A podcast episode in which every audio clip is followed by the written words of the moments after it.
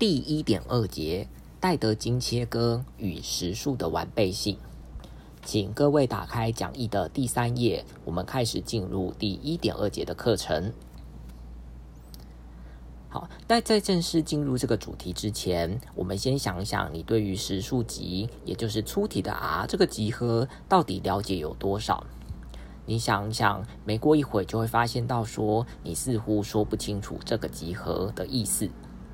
因为这个实数集啊，它不像正整数集，哦，就是粗体的 n，哎，一清二楚，哈，就是由一二三，哈，这些点点点，哦，下去的这种数字，哦，所形成的这个集合。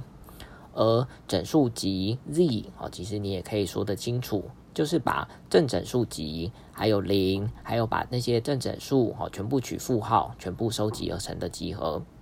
而有理数集 Q 其实也还蛮明确的，也就是在一点一节曾经告诉各位的，就是把彼此互质的整数与正整数相除所成的集合那样子。好，至少对于正整数集啊、整数集啊，或者是有理数集，他们都有很明确的表达式，好，告知这个集合内的元素，好，到底是怎么样的组成。可是。如果你要说哈，就是问你说，哎，实数集 r 哦，这个粗体的 r 里头还有哪些元素呢？哦，其实你好像就没办法再描述的更清楚。那当然，你可能会挤出一点点哦，对于实数集的认识，比方说根号二啊，或者是派啊，它是实数，但不是有理数。那除了这些以外，还有没有其他的元素呢？好，那甚至你有可能哈会想到说哈。就是有关循环小数跟不循环小数之间，好，好像会跟实数集的讨论有一点关联。甚至你可能依稀记得中学老师可能曾经告诉你，哦，只要把这个实数集啊想象成是一条竖线，竖线上的每一个点哦代表了一个数，这样子的说辞似乎就可以把你说服，并不再追问了。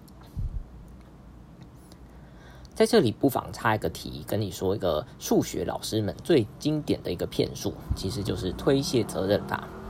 其实你回想一下，你学习数学的经验当中，就会发现到，小学数学老师会跟你说：“哎呀，这个观念啊，对你来说太难了啦。”等你到国国中的时候，数学老师就会把这件事情跟你解释清楚。然而，当你上了国中，国中的数学老师就会说：“啊，这个某某观念啊，各位在小学的时候就已经学过了，所以这边不再多讲。”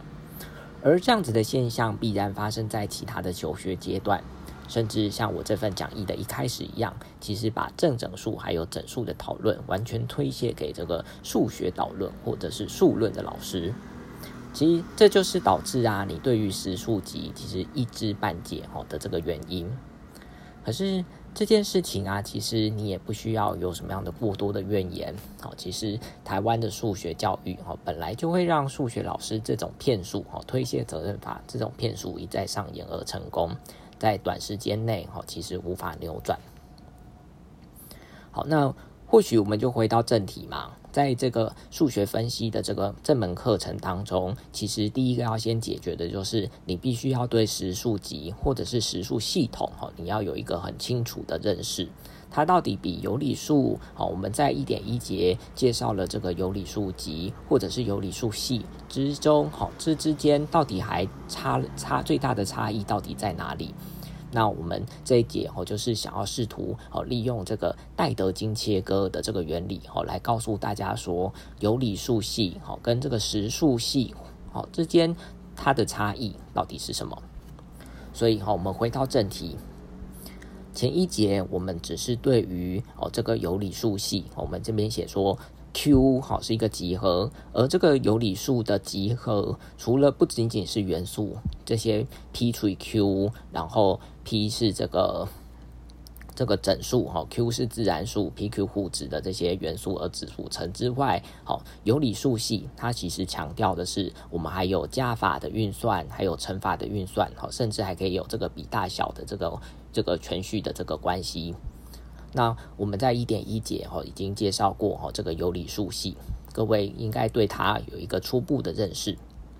那关于哦这个有理数的这个集合 Q 哈，刚才说过哈，它不仅仅是这样子的 P 除以 Q 的数字表达之外，实际上还赋予加法乘法全序的结构。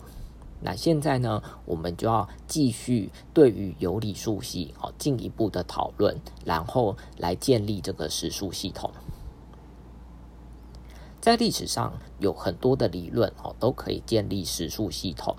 有一些教科书当中哈，你会看到就是用这种十进位的小数啊，或者就是有关这个循环啊、不循环之类的小数的方法哈，去铺成实数系哈，那是另外一种方式。可是在这份讲义哈，我们是采用叫做戴德金切割法哈 （Dedekind-Cot Method） 来建构实数。那为什么会采用这个戴德基切割法哦来建立这个实数呢？好，它的一个特色就是说，我们就是先以这个有理数系哦作为基础，